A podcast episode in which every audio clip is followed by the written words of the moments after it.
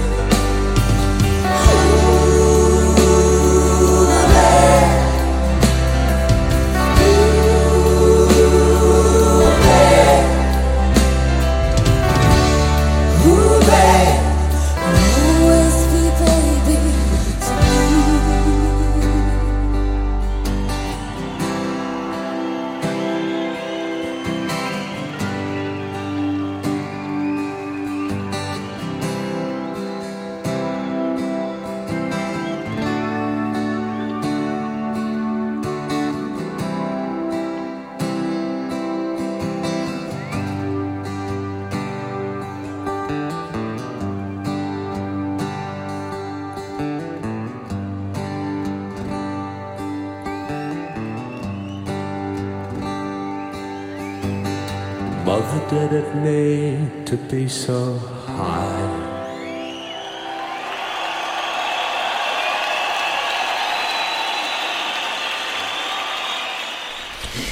¿Qué amigos? Bienvenidos a la sintonía de cronopios y famas. Eh, efectivamente, sí, sí, ni San Roger Waters, ni nada que se le parezca.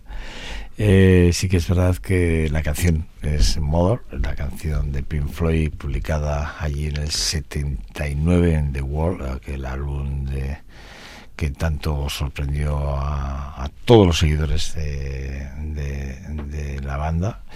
Y efectivamente ni era David Gilmour ni era Ray Waters los dos que compusieron de alguna forma la, la canción o cantante, otro, bueno, pues otro el que puso la, la letra y bueno, pues la verdad es que no, no, no era. Es un tributo que, eh, que yo conocí de, de la mano de Ángela Cervantes, una cantante madrileña, eh, que fue parte y miembro de esa banda durante creo que dos, tres años con unas giras muy importantes porque es el tributo más importante que se le hace a los Pink Floyd. De hecho, eh, los, los propios miembros de la banda todavía eh, siguen hablando y cuando hablan de,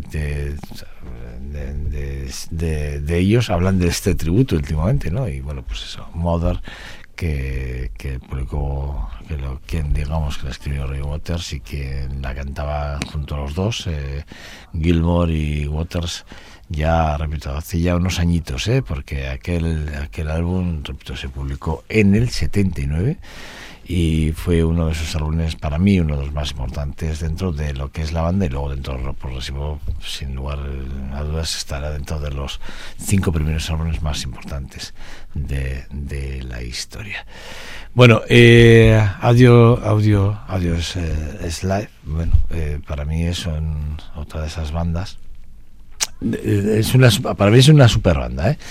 porque ahí ahí donde los do- donde los veis ahí está Chris Cornell eh, Tom Morello está Tim eh, y luego está Brad Wilk para mí es una super banda de esas de, de las que hacía tiempo tampoco que, que no escuchaba, que, que, me he encontrado con ellas hace muy poquito con, con la banda de, de nuevo, por, porque escuchando cosas que tenía por ahí aparcadas y que he vuelto a retomarlas, y sobre todo porque tenía un apunte de audio, de audio slide.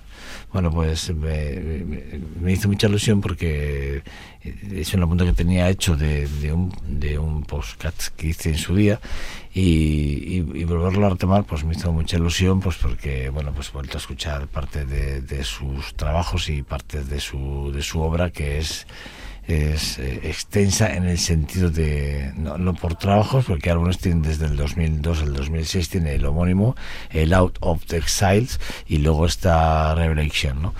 Eh, pero sí que es verdad que por, por volverme a encontrar, por ejemplo, con las guitarras de Tom Morello, que me encanta, y sobre todo, pues encontrarme con, con Chris Cornell, que ya sabéis que soy un fan incondicional y que estoy siempre que puedo hablando de él, no lo puedo, no lo puedo evitar.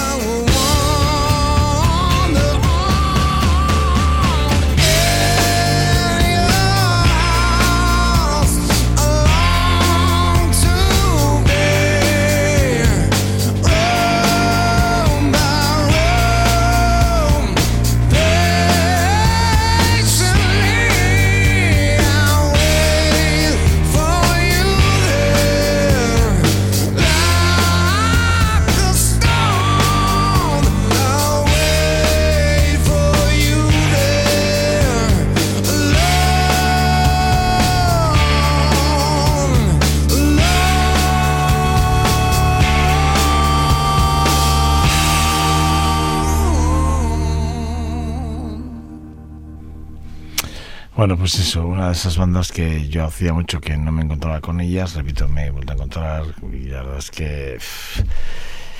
Bueno, no puedo nada más que, que postar mis rodillas sobre el suelo y volver a, decir que qué maravilla volver a reencontrarme con ese tipo de, de, sonidos, esas guitarras que os hacía alusión al principio cuando, bueno, pues cuando me hacía referencia a Tom Morello, ¿no? Las guitarras de Tom Morello que que a mí me, me vuelven loco siempre. Ha sido uno de esos músicos que, que no dejan indiferente absolutamente a nadie, que, que ha sido premiado como mejor guitarrista con premios Grammys. Bueno, y que bueno, pues que fue elegido por la revista Rolling Stone como uno de los guitarristas eh, top, de los 26 guitarristas tops de todos los tiempos. O sea que cuidado con esto. Y Tom Morello siempre ha estado muy presente en todo lo que ha tocado y, siempre un hombre muy dispuesto para tocar y da igual el género que fuera, porque incluso le hemos eh, escuchado haciendo guitarras para el, el, rap metal. No hace mucho, eh, hace recientemente además, y, y también le hemos descubierto haciendo cosas, piezas muy concretas de, country o de country rock eh, con unas bandas americanas no hace mucho haciendo música cajún. O sea, lo cual quiere decir que ya no solo la banda en sí es, es brutal, porque para mí, repito, yo os lo decía, es una super banda y los eh, audio sleep y bueno, pues sigo pensando que hay que escuchar mucho más a este tipo de, de, de, o tener más presente este tipo de sonidos. Eh, la verdad es que todo lo que se puede y más. Bueno, Don't Speak es una de esas canciones que a mí siempre es una power ballad, ¿no? Que se le dice en inglés una super balada, ¿no? Que a mí siempre me ha encantado. Eh, eh, no Dope que es así como se llama la banda que, que hizo posible esa, esa, esa canción que con la, con la vocalista perdón eh, Gwen, Gwen Stefani que, que, muy peculiar por su forma de cantar y sobre todo por su forma en el escenario de cómo, cómo su performance no la forma de llevar y guiar el escenario no eh, aunque el debut de, del homónimo del 92 no tuvo el impacto que se creía eh, según el seguimiento eh, bueno eh, de, la propia banda porque ellos en ese momento se estaban digamos encajados dentro del, del ska punk. Bueno pues sí que es verdad que es una de esas bandas que con esta canción posicionaron muchísimo no solo la banda sino se posicionaron, se posicionaron muchísimo a nivel de las grandes listas inglesas irlandesas canadienses las letonas y las australianas sin tener en cuenta que luego, pues efectivamente, bueno, fue la mejor actuación pop del dúo vocal en, los Grammys del 98 eh, con esta canción con Don't Speak, que es una canción, para mí es una canción maravillosa y que, bueno, pues volverla a pensar y sobre todo volverla a traer a este espacio de cronopios y famas, pues es un lujo.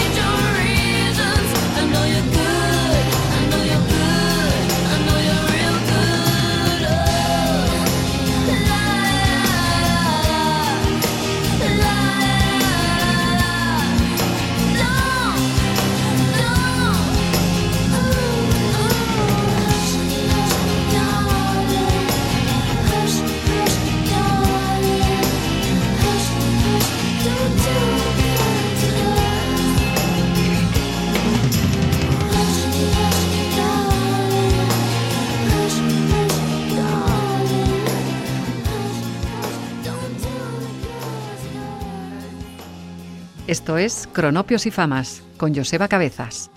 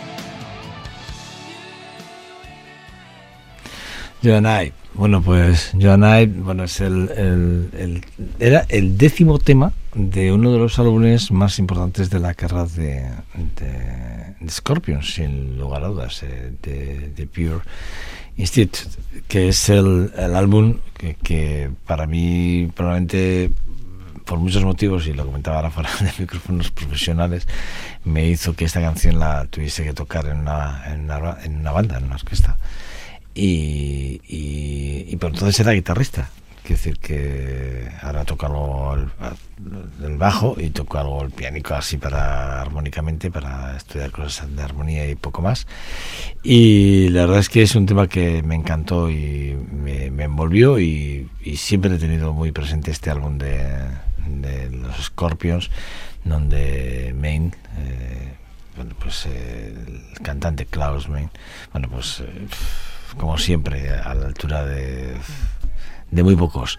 Ahí está Rodolf eh, que está las guitarras eh, acústicas, rítmicas, eléctricas, de los 12 cuerdas que hemos escuchado ahí ahora, que, que está ahí a bloque, Matías Habs, que estaba a la guitarra líder, ahí con todo el soporte de, de las de las seis cuerdas a bloque eh, y en los solos en los solos de las guitarras. Y luego estaba eh, Ricky Rain que está al bajo junto con Carl Craze a la batería y Pete Hatch que está a la percusión.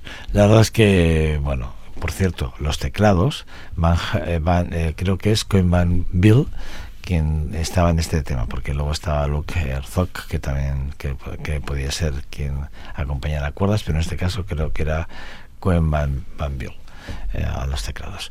Bueno, un, otra canción de esas que, bueno, pues que merece la pena merece la pena volver a recuperar y en esa mirada retrospectiva que tenemos en Coronopios y Famas.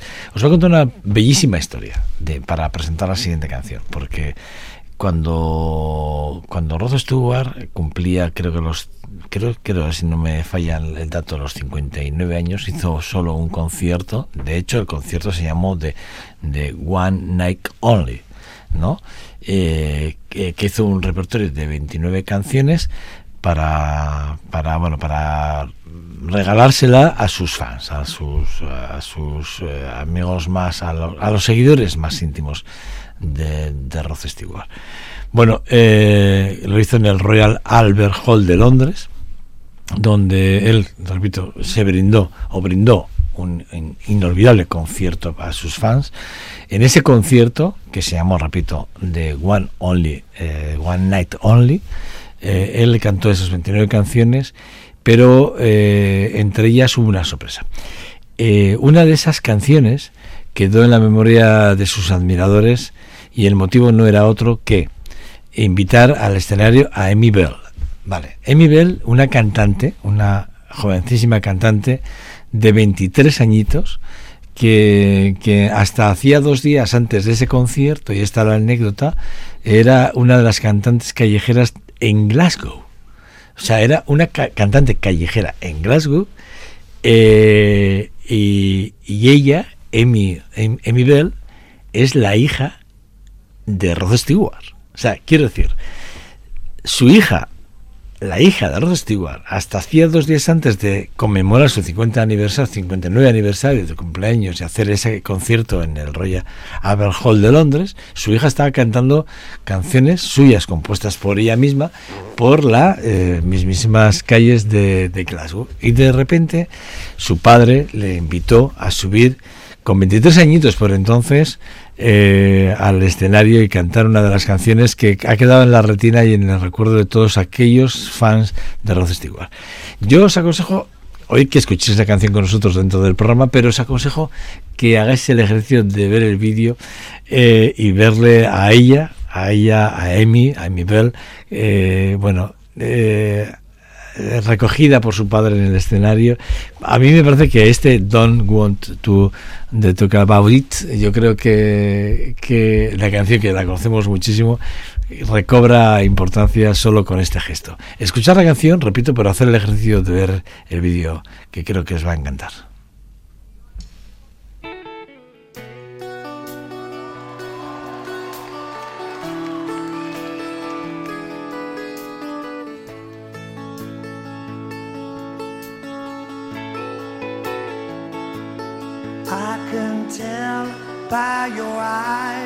that you've probably been crying forever.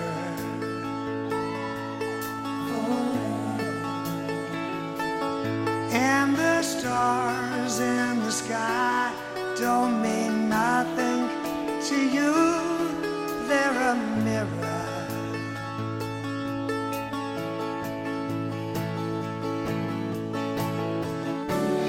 I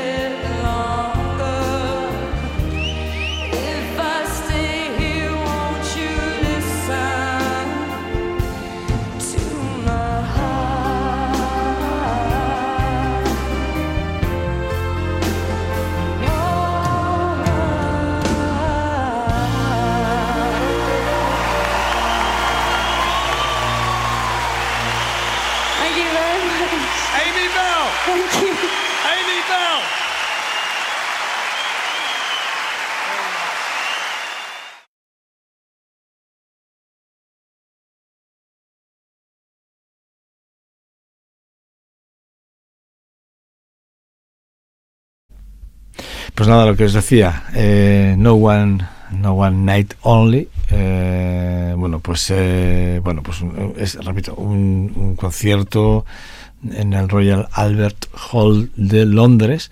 en el que, bueno, pues eso, le ofreció a Amy Bell, a su hija, subir al escenario cuando cumplía 23 años.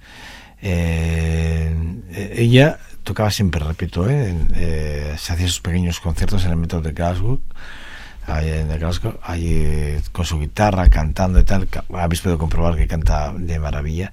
Pero hay que, hay que recordar que Rod Stewart también fue descubierto en una estación de tren a principios, a principios de los años 60.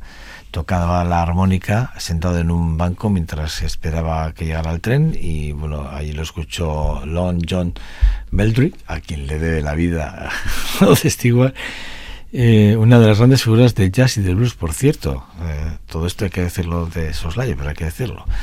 Quien le ofreció, bueno, eh, incorporarse a su banda y a partir de ahí, por Stewart, evidentemente, pues ya sobra hablar de su carrera porque creo que pero fijaros que él le podía brindar su carrera le podía haber brindado una carrera perfecta a su hija no no no no o sea, no se la puso nada absolutamente nada fácil. Y de, de hecho escuchar el trabajo de de mi de mi Bell y vais a alucinar. A mí me encanta.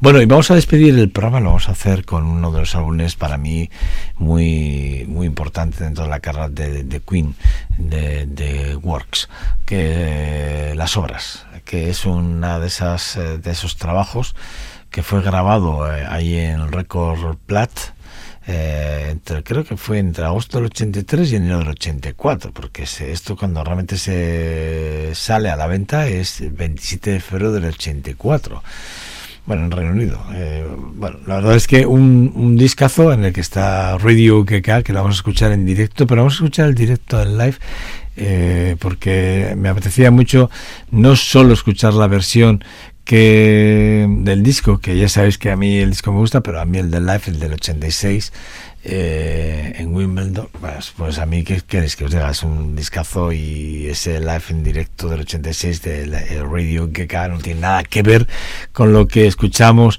del disco enlatado o hecho en el estudio, para nada. Yo para, siempre digo lo mismo, el directo tiene algo que no tiene lo que tiene el estudio, que a veces tampoco el directo tiene lo que tiene el estudio. Y lo digo porque a veces hacen arreglos para estudios y no para directos. Que luego llevarlos a directos eh, hay que cambiar muchas cuestiones armónicas para o de compositivas para que eso suene de otra forma. O que suene lo más parecido a lo que se hace en el estudio. Pero en cualquier caso, aparte, bueno, ahora ya con la electrónica habrá cualquier cosa, pero por entonces no, no era tan fácil.